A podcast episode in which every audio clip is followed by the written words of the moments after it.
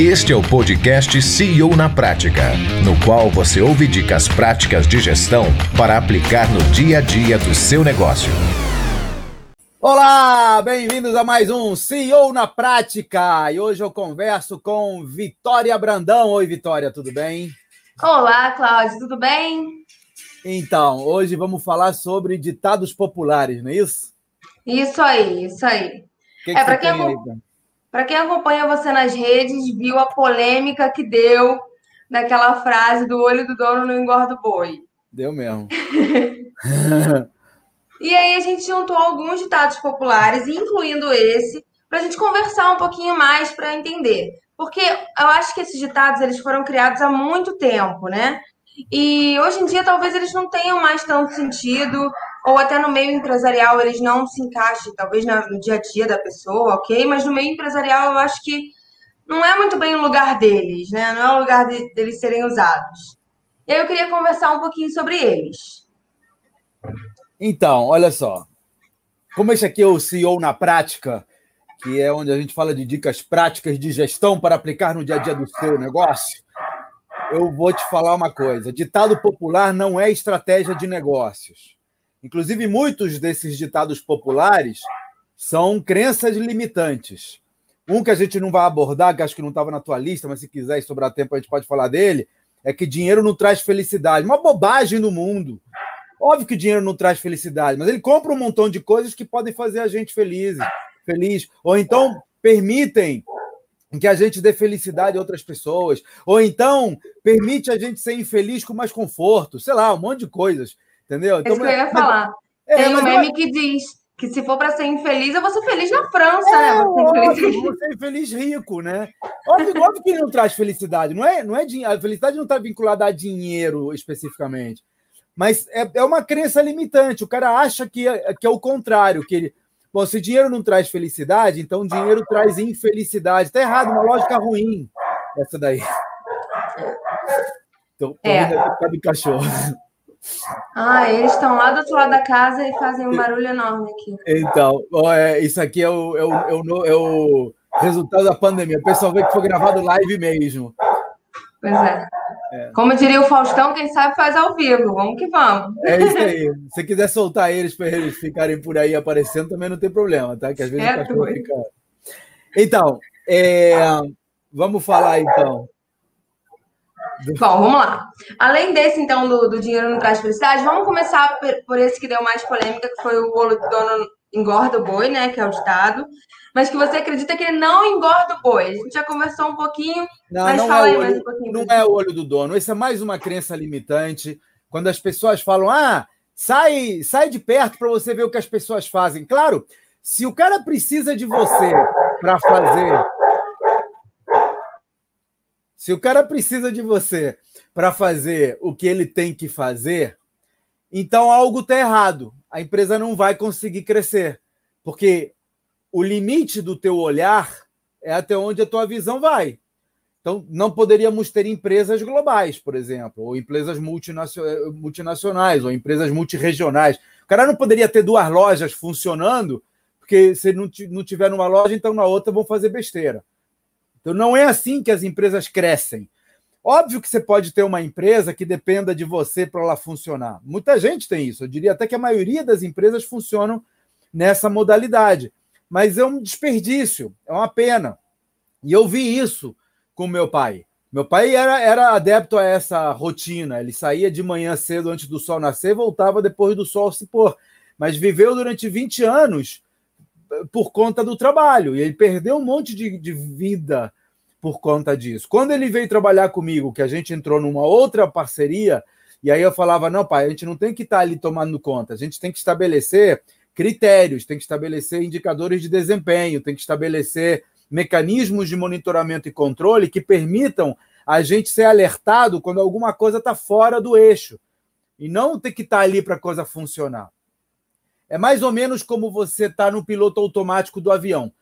Imagina, se o avião precisasse, como precisava no passado, do piloto ali dirigindo as 10 horas de viagem, de uma viagem daqui para Nova York, por exemplo, aquilo fica muito tenso, o piloto não faz outra coisa. Então precisava de uma, de uma tripulação muito maior, inclusive. Eles ficavam revezando. Hoje em dia, ele põe no piloto automático e ficam batendo papo. Olha, eu já fui daqui para Nova York, no, na, na cabine de um, de, um 74, de um 747. É uma chatice, é, é, é muito entediante. Os caras ficam ali batendo papo, contando piada, porque não tem o que fazer. O que, que é legal? É legal a, a, a, decolagem, é legal, aquela tensão. É muito legal a aterrissagem, é outra tensão. Uma vez eu, eu fui na onda né, de contar piada, estava contando piada, o cara falou: não, peraí, agora não. Entendeu? Então, na hora, de, na hora de descer, não pode. Ou quando alguma coisa dá errado. Quando alguma coisa está errada, tipo, tinha que estar tá numa altitude tal e não está. Aí começa a soar alarme. E aí os caras veem o que está acontecendo e adotam as, as ações necessárias. Mas durante, sei lá, nove das dez horas da viagem Rio-Nova York no 747 moderno, o cara não fazem nada. Só está ali para tomar conta. Então, é, uma, é, uma, é um exemplo que eu uso para dizer como é que a gente pode botar as nossas empresas no automático. Se você tiver os procedimentos, tiver as pessoas certas, tiver os mecanismos de controle e monitoramento que permitam alertar você quando algo não está certo, o teu tempo, em vez de ficar na operação, fica na estratégia, fica na gestão, que é como a gente faz as empresas crescerem. Lá na, na minha empresa, a gente tem um negócio chamado de, é, é, reuniões de resultados. Então, nós fazemos um planejamento no início do ano, a gente estabelece objetivos, metas, indicadores de desempenho, a gente conversa com os funcionários para ver como é que a gente tem que alinhar o interesse deles com o nosso, como é que eu faço para não precisar estar tá lá tomando conta, que ele queira fazer isso. Cada setor tem os seus, mas existem metodologias que se aplicam a todos os setores para a gente identificar quais são esses mecanismos, eu chamo de alinhamento de interesses. Porque, por exemplo, vou te dar um exemplo com vendas. Eu tinha um setor de vendas que o cara recebia comissão independente se ele vendia à vista ou parcelado. A comissão era a mesma. À vista ou parcelado, a comissão era a mesma. E ele recebia tudo antecipado, que era mais fácil para mim pagar dessa forma. Aí a gente percebeu que o volume de vendas parceladas cresceu muito.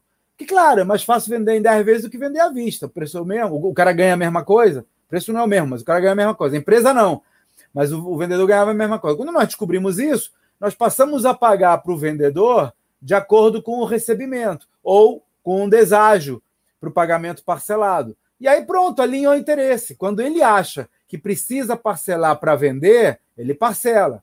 Quando ele acha que não precisa, ele oferece à vista. Ou parcela em menos vezes. Quer dizer, houve um alinhamento de interesses e agora eu não preciso estar tá lá homologando cada venda para ver se o cara está fazendo direito. Como essas muitas. E como é que a gente faz isso? Conversando com o vendedor, conversando com a pessoa que está no, no, no, na ponta da linha. Então a gente alinha os interesses. Então você cria os mecanismos para análise. Tem outra. É, a gente tem lá um indicador que mostra como é que estão as médias históricas, quer dizer, a média dele mesmo, e a média dos outros que fazem a mesma coisa. Quando alguém está fora da média, para baixo, a gente é como se estivesse tocando o alerta na cabine do avião. Olha, o fulano está, por exemplo, está tendo muita devolução. A gente tem uma, uma, devolução garantida. Eu vendo e o cara, o cliente pode devolver se ele quiser. Eu, eu não estou afim de ter cliente insatisfeito, prefiro devolver o dinheiro. Então, quando uma pessoa tem um índice de devoluções acima da média, começa a tocar o alarme e a gente vê o que está acontecendo. Pô, o cara está prometendo um negócio que não é para prometer. Então, a, a, expectativa do cliente é uma, quando ele chega lá, ele recebe uma, outro negócio, fica insatisfeito e devolve. Aí a gente chama o cara e diz assim: ó, tu está prometendo isso aqui. Porque a gente tem as ligações gravadas, a gente tem a troca de e-mails. Eu só não fico monitorando isso 100%, 24 por 7. Eu só monitoro quando o alerta toca. Então eu vejo sempre que algum, por exemplo, o cara tem que atender a média, a, América de, a média de atendimentos é de 30 clientes por, por técnico. Se eu tenho um técnico que só está atendendo 20, começa a tocar o alarme. E aí eu vejo o que está acontecendo com esse técnico e vou analisar esse cara. E analisamos juntos, ó, o que está acontecendo? Por que, que você só está atendendo 20 se a média do setor é 30? Não, é porque pô, eu briguei com a minha mulher. Então, beleza, a gente dá um tempo, vamos botar uma, não, a terapia de casal aqui para você é, brigar menos, que tem, isso é, é caso real. É, ou então, sei lá, tá com problemas financeiros, pô, vamos. A gente tem uma consultoria financeira também, faz um, um empréstimo consignado resolve. A gente analisa, ou então o cara é ruim mesmo, e aí ou a gente muda de lugar, ou faz uma capacitação, ou ele sai. Mas o que eu te digo é o seguinte: não preciso estar tá lá monitorando. Eu tenho um sistema que monitora para mim e me avisa quando alguma coisa está errada. Está muito é. melhor do que o olho do dono lá para alimentar o boi. É, eu acho que outra coisa que leva a gente também nesse, nesse assunto de delegação é o do se você quiser fazer algo, faça você mesmo. Não necessariamente, né? Eu acho que, que você. Cara, não necessariamente, não. Não é, não é não necessariamente. Tiro, tiro necessariamente. É não. É não, não. Não, não, sabe? A não ser que você seja a melhor pessoa do mundo para fazer alguma coisa, aí você não seria empresária. Porque o, o melhor. Olha só, tem, tem uma. Não é nenhuma teoria, né? é, uma, é um pensamento empírico é, testado por evidências, né? Senão não seria empírico também é, é, sugerido pelas evidências de que você precisa 10 mil horas de qualquer coisa para se tornar um, um expert no teu setor. Então, esse pessoal que toca, por exemplo, a, eu estava analisando o case da Ana Carolina. Eu sou fã da Ana Carolina, minha mulher é mais fã ainda. O sonho da minha mulher é eu ficar milionário para poder contratar a Ana Carolina para tocar no aniversário dela. É, então, é, não, eu, o imbecil aqui uma vez ligou para ver quanto custava para ter ela no, no, aniversário. Tem uns 10 anos isso. E, e há 10 anos ainda era pagável, hoje não é não. Mas enfim, o, o ponto é que a própria Ana Carolina conta que ela tocou durante muitos anos na noite carioca, nos bares. Ela tocava todo dia em bares. Sabe esses caras que eu, eu fico com pena? Eu vou nos bares e vejo o cara tocando e fico com pena, porque ninguém liga, né? Quando você vai, quando o cara tá tocando ali no background, você tá ali jantando com a namorada ou com o namorado, tem alguém tocando ali, ninguém tá dando atenção pro sujeito. Coitado dele, né? Deve ser frustrante, sabe?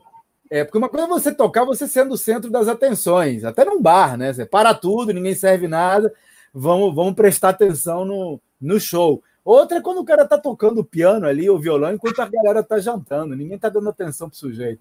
Mas enfim, mas isso deu a ela uma destreza, uma, uma é, um traquejo né, de, de atender a, a, posições, ou de lidar com bêbados, é, tem de tudo, e você aprende aquilo. Dez mil horas depois ela virou uma rockstar.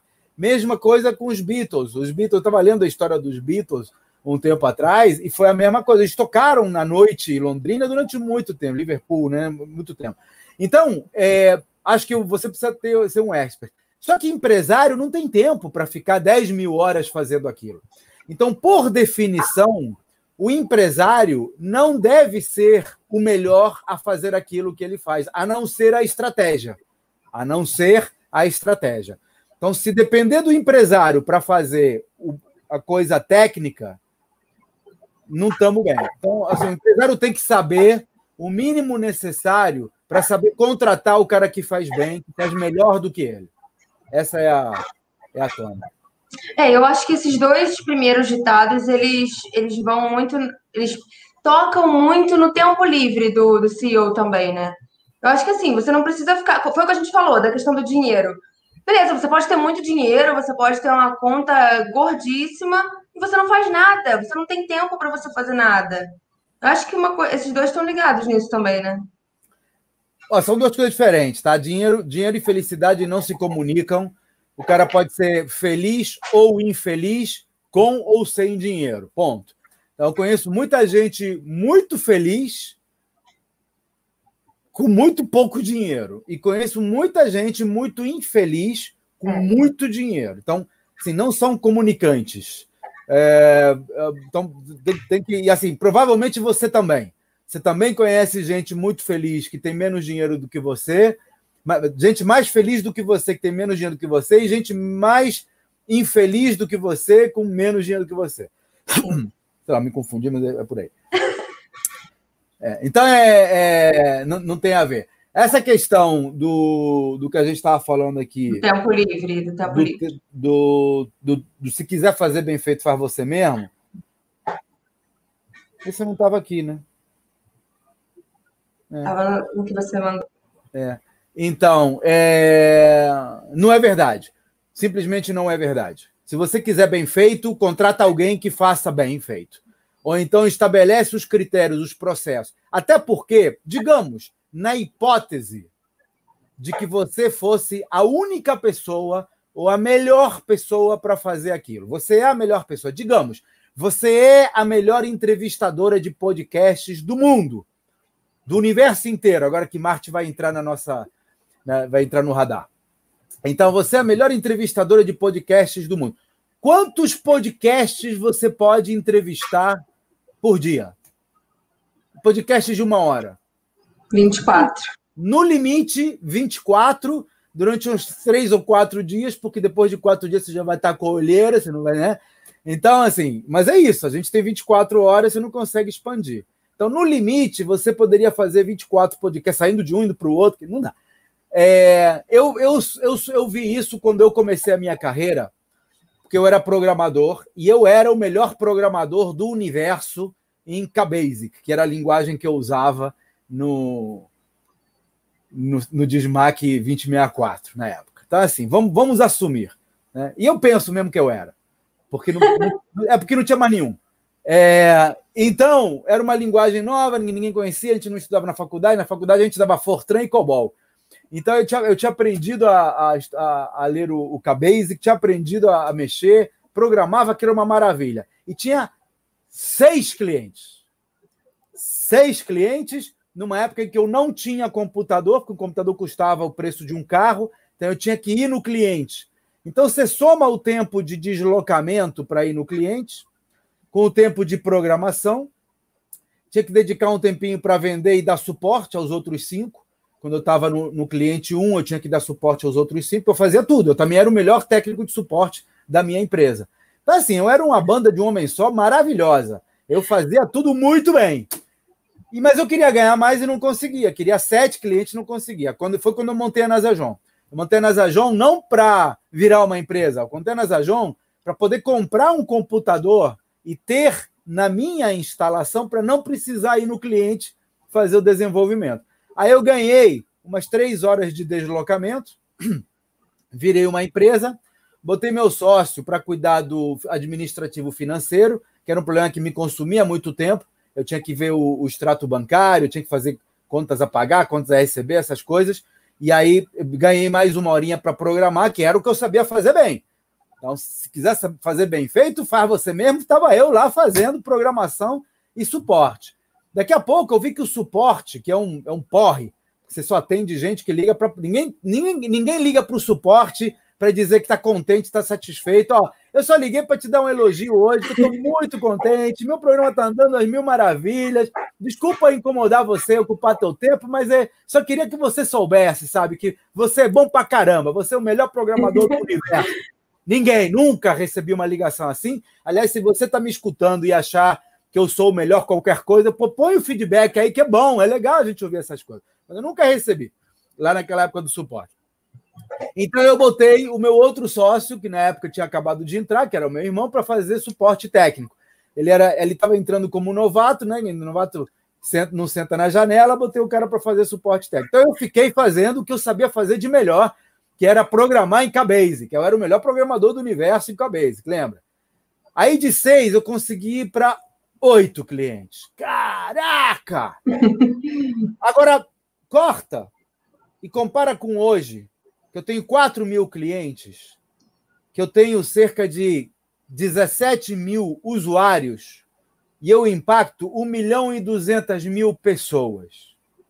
Como é que você faz, sendo o melhor programador do universo, para você atender 4 mil clientes, 17 mil usuários, 1 milhão e 200 mil pessoas?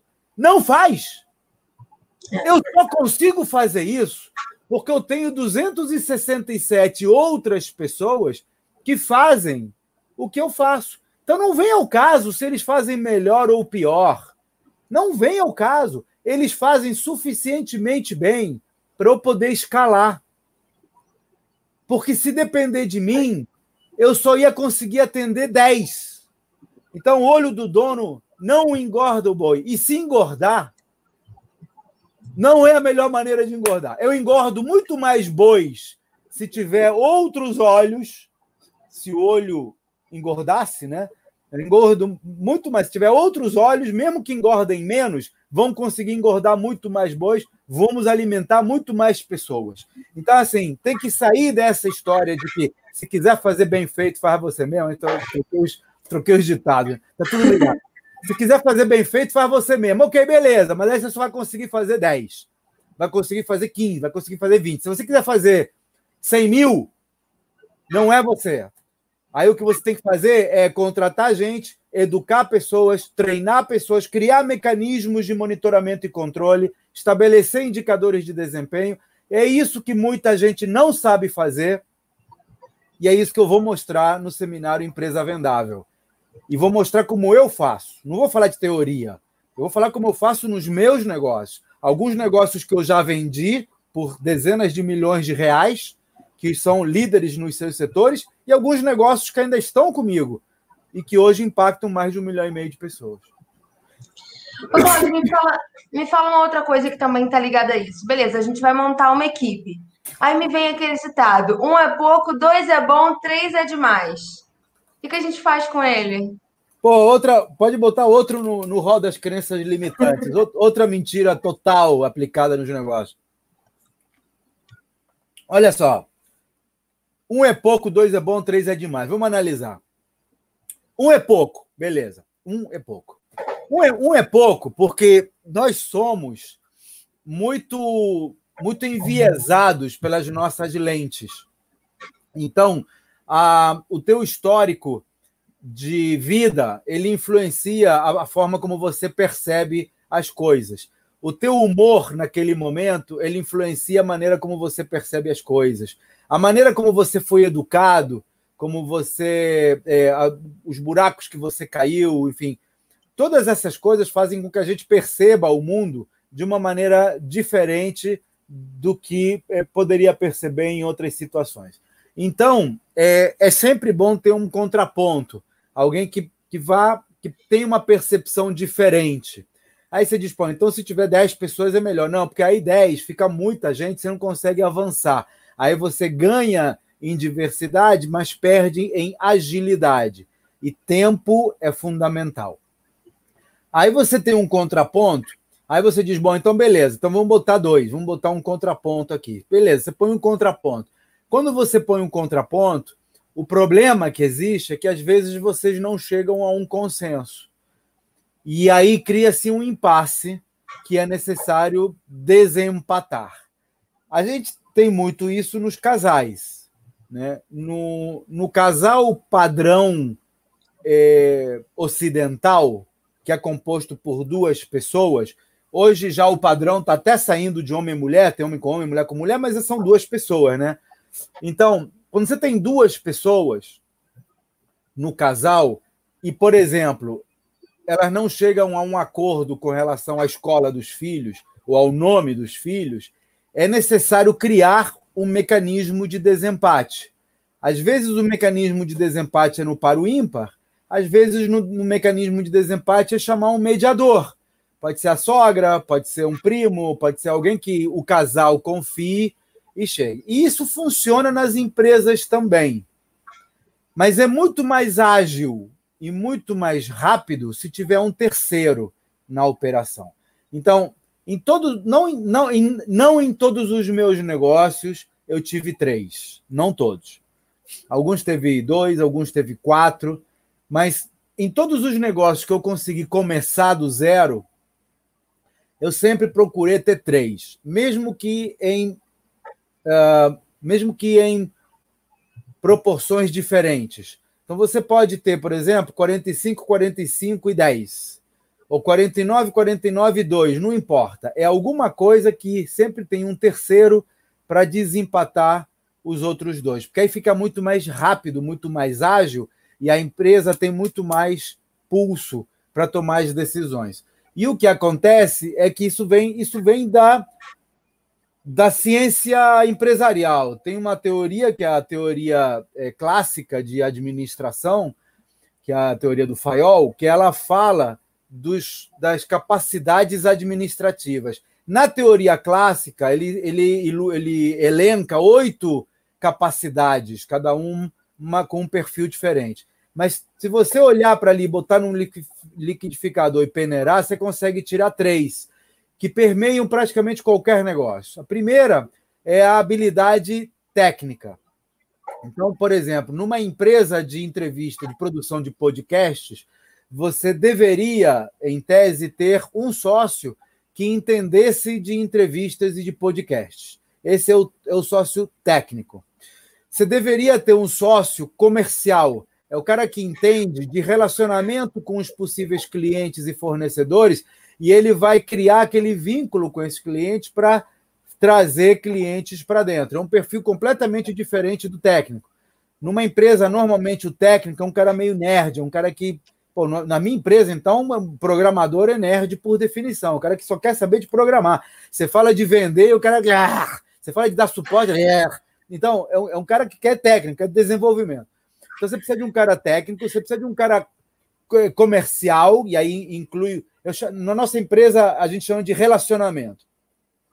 É, e você tem um terceiro perfil, que é o perfil administrativo. Que aí, então, esse aí é, é, autista, não é nem, nem nerd. Esse é um cara que tem que gostar de rotina, tem que gostar de é, inflexibilidade, tem que gostar de é, método, porque o cara que vai fazer a contabilidade da empresa, que vai fazer a folha de pagamento. Ninguém quer surpresas numa folha de pagamento. Ninguém quer surpresas numa contabilidade. Então, são, são perfis pessoais completamente diferentes: perfil técnico, perfil comercial, perfil administrativo.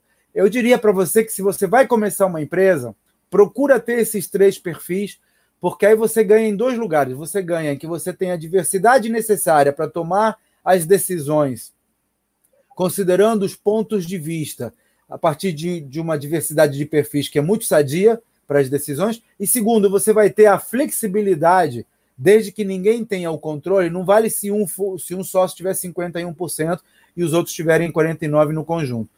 E aí, quando isso acontece, você pode ter dois tipos de participação. A participação acionária é, de distribuição de lucros e a participação de votos. Então, existem dois tipos de ação, digamos assim, de ações. Né? Uma ação preferencial, que é a ação que vai dar direito à, distribuição de dividendos, que aí você pode ter 80, 10 e 10, por hipótese, e a ação é, ordinária, que é a ação de voto, que aí você pode ter 33, 33, 33. Então, eu posso fazer você minha sócia com 1%, mas te dá 30% do, do poder de voto. E aí, com isso, eu crio uma, uma, um equilíbrio sadio nas decisões. Muita gente, muita gente, na verdade, todo mundo que eu conheço do meu entorno atribui o sucesso da Nasajon ao fato de que meus sócios e eu sempre tivemos partes iguais na decisão do negócio. Embora eu tenha fundado, e se, se fosse hoje, por exemplo, eu teria 80%, os sócios 10 e 10. Mas a gente sempre começou com 33, 33, e a minha mãe tinha um, para você ter ideia. Então, meu, pai, mãe tinha 34. Até hoje ela é sócia, que era, era o tal do desempate, né? O tal do então, é... mas isso aqui, para quem nos conhece, definiu como critério de sucesso. Se fosse só comigo, acho que eu tinha afundado a empresa no primeiro ano. Se, se, fosse, se eu tivesse 80%, como teria criado, sabendo que você hoje, eu provavelmente teria afundado a empresa em um ano, porque eu sou meio porra louca, faço, penso, eu só vejo o meu, o meu lado. Então, com o Eduardo e com o Henrique ali, a coisa sempre foi em votação, sempre era três. Eu brigava com eles o tempo todo, porque era, era dois contra um, cara, era uma coisa assim, um caos. E, mas, mas é o que funciona. Outro ditado. É, já que a gente está falando de sócio, então, eu vou te perguntar: amigos, amigos, negócios à parte? Ótimo, ótimo ditado. Amigos, amigos, negócios à parte. Sim, não. O, o que acontece é o seguinte: se você se você tiver 100% de integração com esse amigo, então vale. Eu só conheço esse 100% em duas situações: família que se ama e amigos de infância. Todo o resto é um meio termo, inclusive cônjuges, que hoje é muito fácil divorciar. Então, assim, eu, inclusive, com cônjuge, eu desincentivo fazer negócios. Porque hoje é muito fácil brigar com cônjuge, muito fácil. E aí, o cara vai do amor para o ódio com uma velocidade impressionante. Então, você tem duas situações. Você tem uma situação, eu, eu com meus irmãos, por exemplo, eu venho de uma família estruturada que sempre é, prezou pelo amor entre irmãos. Nós nos amamos. Então, assim, nós somos incapazes. Eu confio nos meus irmãos ao ponto de que, se houver alguma coisa ruim na empresa e a gente decidir que não é legal continuarmos juntos, a gente vai se separar de uma maneira muito. Como é que eu vou te dizer? Eu ficaria muito surpreso se fosse uma separação disruptiva. Isso acontece com meus irmãos e acontece com dois ou três amigos de infância. Mais nada. Todos os outros amigos são amigos que têm algum tipo de interesse por trás, que foram feitos já na idade adulta, que, enfim, são amizades quebráveis com mais facilidade. Não são pessoas que dariam um rim por você. Então, Isso é... prejudicaria a sociedade. Isso pode prejudicar a sociedade, porque são sócios que você não pode demitir. Então, por exemplo, contratar filho de, de amigo, desse, desses amigos das tuas redes sociais, não é bom negócio. Você cria um critério, você cria uma barreira à demissão. Está entendendo? Contratar, fazer um negócio com cônjuge, cara, cônjuge, sei lá, a não ser que você seja um fanático religioso, fanático no sentido de um extremista religioso, desses caras que né, é, segue a risca e, né, e não, não faz nada do que não pode fazer, e, e a tua religião pregar o, o, não divórcio, aí, cara, aí tudo bem, mas se não, eu, eu diria para você que amigos, amigos, negócios à parte. Mas há alguns casos em que é bom ter um sócio em que você confie, mas tem que confiar de olhos fechados, sabe? Tem, tem um ditado aí, por ele eu ponho minha mão no fogo. Então, a maior parte já entrando no outro ditado, né? Por ele eu ponho minha mão no fogo. A maior parte das tragédias que eu conheço empreendedoras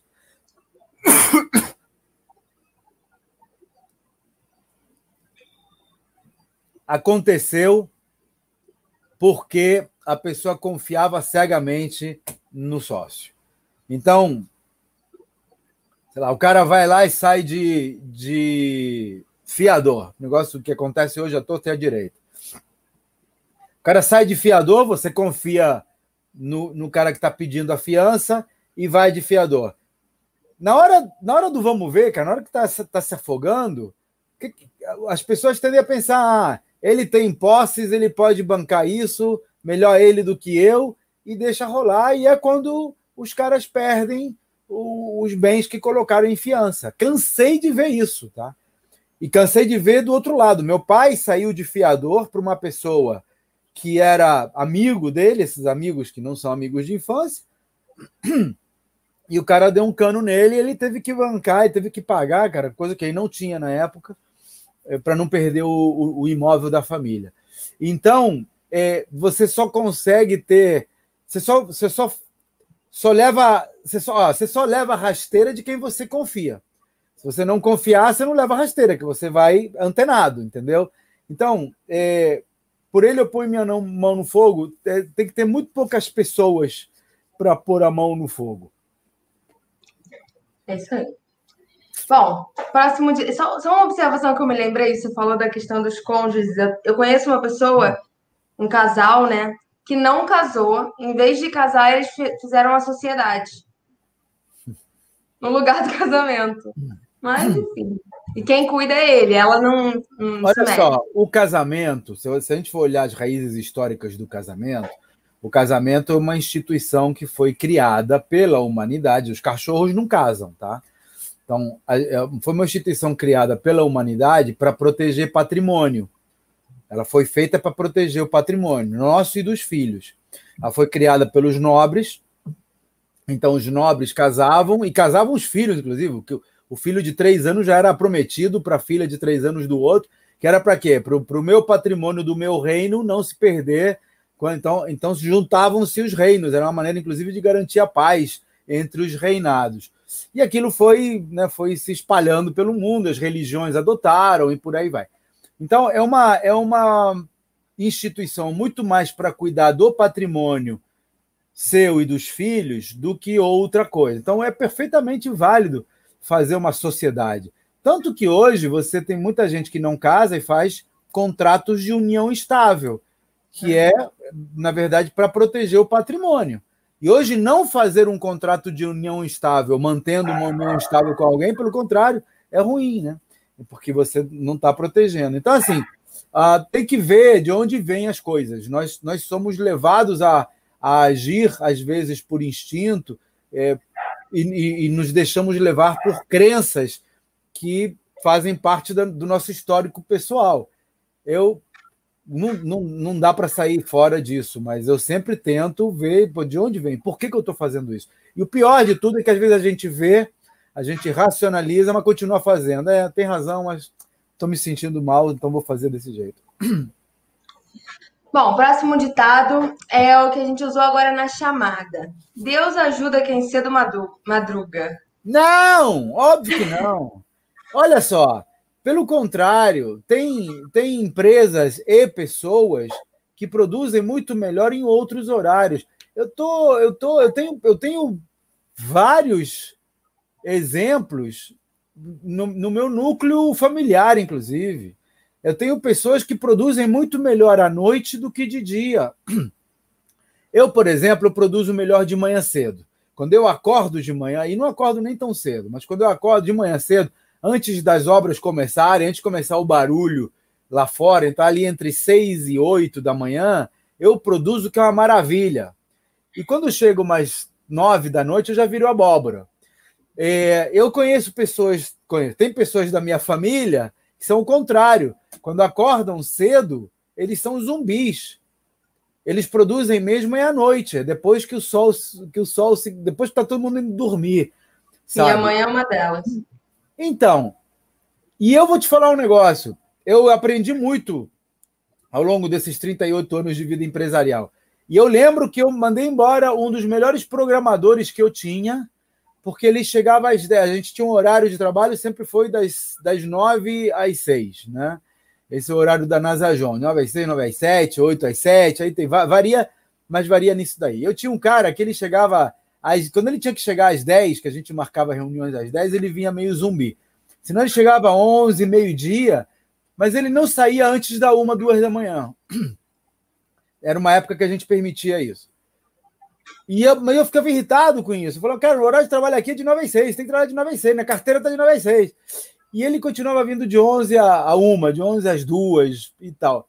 Era uma época que a gente nem batia, não tinha nem 10 funcionários. E eu, eu, eu, nem me lembro do nome dele. Se, se Eduardo lembrar, bota aí no chat depois. É...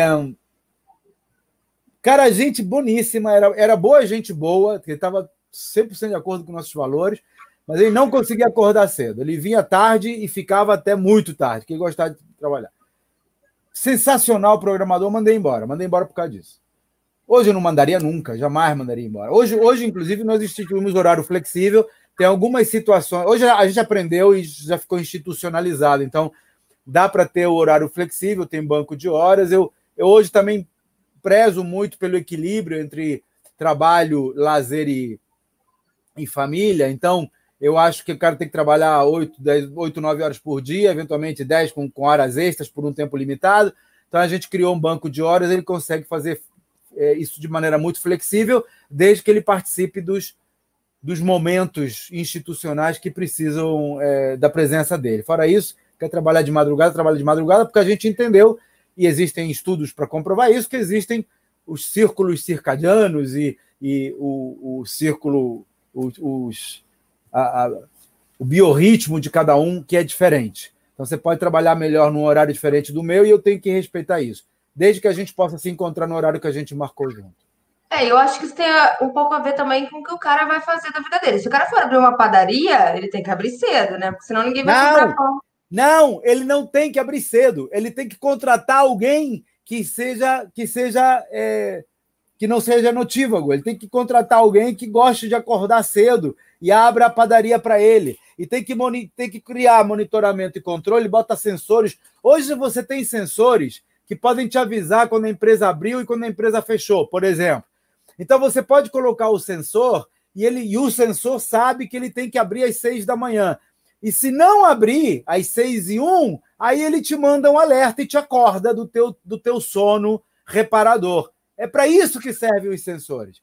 É isso que você tem que fazer. Você não tem que acordar cedo para ir na padaria. Acorda alguém, que, contrata alguém que acorde cedo por você. Arrasou. E uma, um outro ditado também que eu acho que, que é importante. É, principalmente nessa questão de delegação, de equipe, de gestão e tudo mais. Para bom entendedor, meia palavra basta. Não, também não.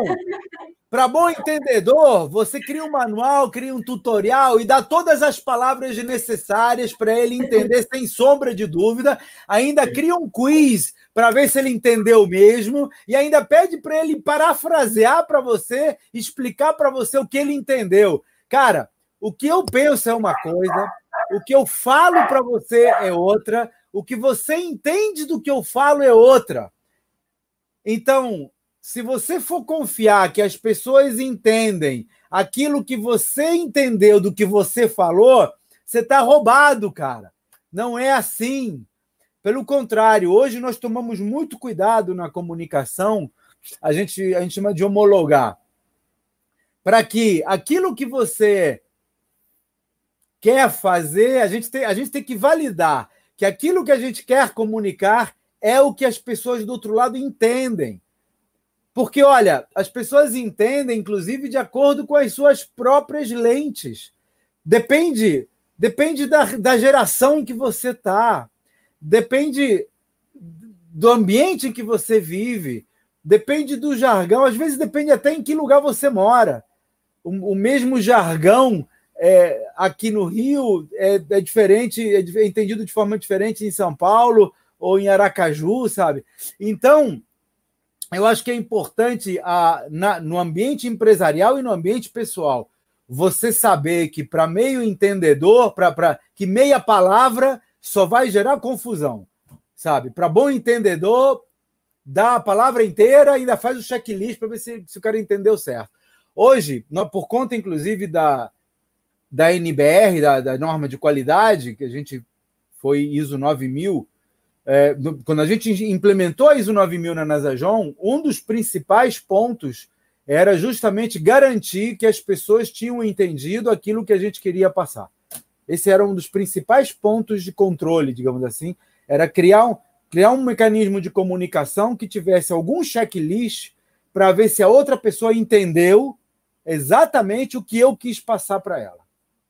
Isso é, um, isso é uma coisa que, inclusive, está na empresa vendável. Hoje, quando eu faço um dos pilares da empresa vendável, que é justamente a organização, ela vem, a gente, a gente criou um montão de modelos que vai no seminário, eu vou, eu vou colocar isso no, no, nos PDFs, eu, eu monto um montão de modelos que mostram, que, que, que dão exemplos de como você cria esse tipo de checklist, para garantir não só que você fala o que tem que ser feito, senão que o outro lado entendeu aquilo que você quer que ele entenda, que ele faça, que o outro lado fez aquilo que você quer que ele faça. Isso é um, é um dos pilares da empresa vendável, que é o pilar da organização. E quando um burro fala, Cláudio, outro abaixa a orelha? Não, pelo contrário também. Sabe? Olha, a gente tem um caso, isso você e eu vivemos isso na semana passada, né? Contratamos uma pessoa nova para a equipe. A, a gestão achou que essa pessoa é muito boa, tinha que fazer parte da, da reunião, ela entrou na reunião. Entrou muda, saiu calada. Aí eu, logo depois da reunião, mandei um comentário. Você viu, olha só, qual é a dessa pessoa? Sabe? Se for para não participar, economiza o assento dela na reunião, passa uma ata, depois ela vê o que aconteceu. Se é só para ficar informado, passa uma ata que economiza eh, eh, dinheiro e tempo de todo mundo, saca? Se está na reunião, é para participar. E também não é para participar falando bobagem, porque se participar falando bobagem, sai rapidinho. Assim como entrou, sai. Então, se está na reunião, é para agregar. Não tem que agregar sempre e não tem que agregar com bobagem. Mas se tem alguma coisa a falar, tem que falar.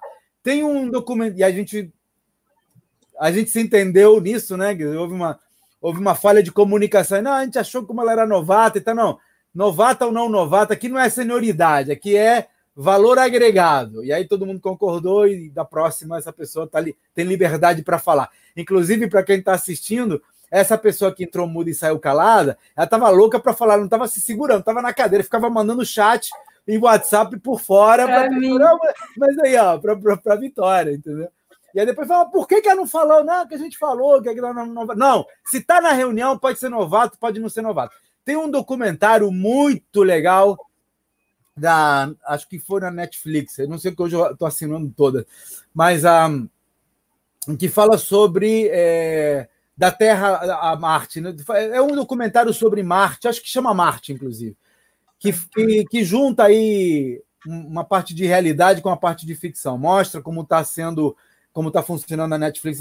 E eles falam do, do desastre da Challenger, né? aquele ônibus espacial que explodiu porque é, na reentrada a, uma, uma placa cerâmica descolou e é, ela, ela aqueceu muito e explodiu. E eles falam que eles descobriram depois que já se sabia que essa situação poderia ocorrer. Porque quando o ônibus espacial está lá em cima, quando as, os satélites estão em cima, eles continuam aqui embaixo fazendo simulações e, e fazendo eles não param, né? E aí, uma dessas simulações mostrou que havia uma pequena possibilidade da placa é, que caiu gerar esse problema. E um cara de quinto escalão, não é nem quinto escalão, terceiro escalão, ele, ele percebeu isso e falou com a chefe do segundo escalão. E a chefe ignorou. Ele achou que aquilo podia dar um problema, falou com a chefe. A chefe falou: ah, isso aí não vai dar problema, não sei o quê, tem outras coisas mais importantes.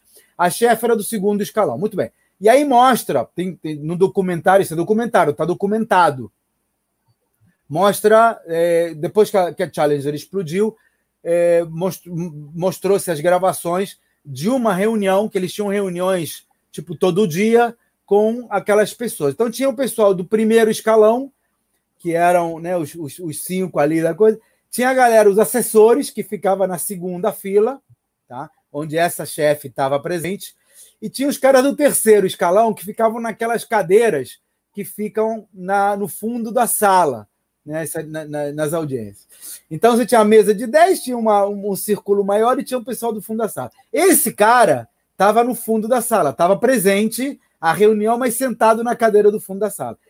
E aí, depois, depois da, nas audiências para ver responsabilidade, ele foi punido, inclusive. Perguntaram a ele, mas vem cá, por que, que você, na hora que alguém falou alguém vê algum outro problema lá em assunto já, por que, que você não falou? E ele fala, ele diz, cara, a minha chefe estava lá. Ela sabe muito mais do que eu. Ela estava presente no círculo mais íntimo e não falou nada. Eu é que vou falar? E não falou, e sete pessoas perderam a vida por causa disso. Também não sei se ele tivesse falado, se eles teriam visto, é, dado atenção ou não. Mas assim, ele viu o problema e não se posicionou. Então eu acho o seguinte: quando um, quando um burro fala, os outros falam para que ele não seja tão burro. É assim que funciona. Porque se você souber alguma coisa que eu não sei e você não me disser isso, eu vou continuar não sabendo. Então, um bom gestor, ele não só admite, como quer que as pessoas participem. Eu não valorizo pessoas que estão na mesma reunião e que só sabem é, abanar as orelhas. Os, todos os diretores das minhas empresas só viraram diretores porque eles conseguiram é, discutir, claro, discutir, discutir com respeito, com argumentos, sabe, mas colocando uma opinião diferente da minha para podermos chegar a um ponto de união e não apenas amém a tudo que eu falo. Eu me lembro da primeira vez que a gente conversou que você falou para mim, Vitória, se você não concordar com alguma coisa, você pode falar com o seu gestor, não tem problema. Mas eu prefiro que você fale para mim. Se você, falar, se você não falar comigo, você não serve. Eu fiquei assim, tá ótimo. É isso aí. É isso. E serviu e tá fazendo carreira, né, moça? Isso aí, tô subindo. Tomás. Vamos lá. Mente vazia, oficina do diabo? Não. Não, e com isso a gente termina, que já são uma e dez.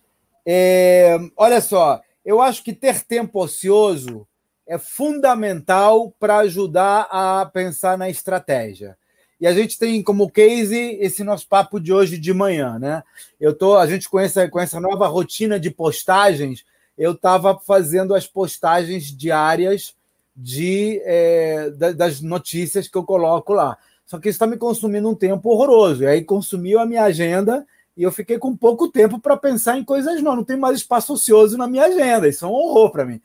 Então, o que, que, que, que nosso papo hoje de manhã foi, Vitória? Vamos falar com o time aí para vocês começarem a fazer a distribuição das postagens. Então, está me ouvindo, que até agora recebia os e-mails assinados pelo Cláudio Nazajon. Provavelmente na próxima semana, alguns desses e-mails, não a minha eleter mensal, mas os e-mails falando dos podcasts e tudo mais, você vai passar a receber da equipe e não mais meus. Por quê? É uma tarefa automática, não precisa de mim. Eu treinei o time, criei as diretrizes, criei os KPIs, vou homologar uma parte do processo, estabelecemos alguns alertas, quer dizer, se alguém começar a indicar, ou seja, por exemplo, erros de português. Erros de português, eu sou meio obsessivo com isso. E nem sei porquê, porque eu nunca fui muito bom em português, jamais gostei das aulas de português na escola. Acho que é porque eu leio muito, acho que eu fiquei traumatizado com isso e hoje eu estou meio obsessivo. Uso de crase, Então, se você vê um erro de português, pode, pode falar que eu gosto de aprender.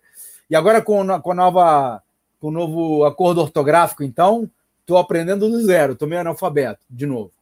Mas então, se alguém do time começa a mandar um e-mail com muito erro de português, acima do padrão, digamos assim, eu vou saber e vou tomar as medidas necessárias. Ou vou treinar esse cara, ou vou, enfim, homologar antes, etc. Então, eu vou trabalhar pela exceção, não vou trabalhar com, com a regra porque é como os processos podem crescer. Isso é um caso típico de que o olho do dono não vai engordar o boi. O boi. Então, mente vazia. Eu preciso da minha mente vazia durante um período do meu dia para poder buscar coisas novas, novos apps, novos sites, novos blogs, novas metodologias, ouvir podcast. Eu tenho que ter tempo para poder criar coisas novas, senão vou ficar só no operacional. Operacional, quem tem que fazer é quem está na operação. E quem está na operação não pode ser o CEO. Só mais um, prometo que é o último. Vai.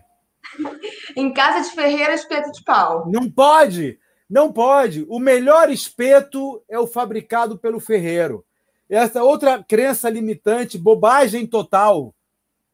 Olha, é, eu vivi esse casa de ferreiro espeto de pau muitos anos. Muitos anos. Porque a gente falava para os clientes, quando, quando a gente percebeu, olha, um dos divisores de água da Nasajon foi quando a gente parou de fazer software sob encomenda e passou a vender software pronto. Eu tenho um ERP que é extremamente configurável, extremamente flexível, mas é o que está ali. Se você quer algo que eu não tenha, eu posso desenvolver para você desde que ele vire uma funcionalidade do meu ERP. Eu posso enxergar uma oportunidade para tornar o meu ERP mais completo e melhor, e aí te uso como patrocinador e a gente desenvolve em parceria. Você vai ganhar essa funcionalidade que você precisa e eu ganho uma, uma melhora no meu software. Quando a gente passou a pensar assim, a Nasajon mudou da água para o vinho mas nós continuamos desenvolvendo o nosso próprio ERP interno. Então, eu tinha dois produtos. Eu tinha um ERP para vender, que era esse ERP flexível e tudo mais, mas que a gente fazia para vender, e um ERP nosso interno, a gente chamava de GA, gerente administrativo, que era uma colcha de retalhos. Era uma... Eu tinha uma equipe de desenvolvimento só para o nosso GA, cara. Era um negócio que hoje, hoje eu acho ridículo. Não sei como é que eu levei tanto tempo para mudar. E nós mudamos isso, deve ter uns 10 anos. 10, não tem 15 anos. E aí a gente passou a, a não dizer, não, peraí, como assim? Nós precisamos ser o nosso principal cliente. Ninguém mais crítico do que nós mesmos. Ninguém mais honesto do que nós mesmos. E aí nós passamos a ser clientes do nosso RP e mudou a nossa vida, tá? Primeiro que agora a equipe que eu tinha para o GA, ela está agora 100% dedicada ao RP Nazejon. Segundo, que a gente testa as funcionalidades dentro de casa. Então faz um estrago menor do que se tiver no cliente. Então, agora, por exemplo, para exemplificar, nós estamos, nós estamos desenvolvendo a ANA, né? A, a, as atividades de negócios automatizadas, que é uma inteligência artificial voltada para RP. Então, a ANA ela está ela, ela tá entrando e já tem boa parte de tarefas desenvolvidas. E quem é o primeiro cliente da ANA? É a Nasajon. A gente aprende com as nossas, porque ela, ela, ela é uma inteligência artificial com machine learning, ela está aprendendo com os erros, né? Então, toda vez que eu falo alguma coisa para a Ana, olha, Ana, não quero assim, quero assado, a Ana aprende. Ela vai ficando mais esperta com o tempo. Então, ela está ela tá aprendendo com a Nasajon e com outros clientes que estão entrando no circuito. Mas nós somos o nosso próprio cliente, porque a gente percebe, imagina, eu tenho 267 pessoas, 4.400 clientes, 1 milhão e 200 usuários impactados pelas atividades. Que melhor lugar para aprender, para ensinar para a Ana a inteligência que ela precisa? E é isso que a gente faz. Então, é, em casa de ferreiro, o espeto tem que ser de ferro, porque o ferreiro é a, é a pessoa mais crítica para saber se aquele ferro tá bom. Cláudio, muito obrigada, adorei nossa conversa. Acho que desmistificou muita coisa. Também gostei. Ficou um monte de. Ficou um monte de editado na lista. A gente pode fazer uma versão 2 se tiver Ibope, né? Vamos editar, vamos jogar para pro, pro ar, vamos ver se tem Ibope. Se tiver Ibope, a gente faz uma, uma série de ditados. É, e acho que o pessoal pode comentar nas nossas publicações também, que, que eles. Se tem algum ditado novo aí que eles gostam. É isso aí. Maravilha. Então, estive aqui é, falando de CEO na prática, dicas práticas de gestão para você aplicar no dia a dia do seu negócio. Eu sou o Cláudio Nazajon. E eu sou Vitória Brandão. E a gente espera você no próximo podcast. Até a próxima.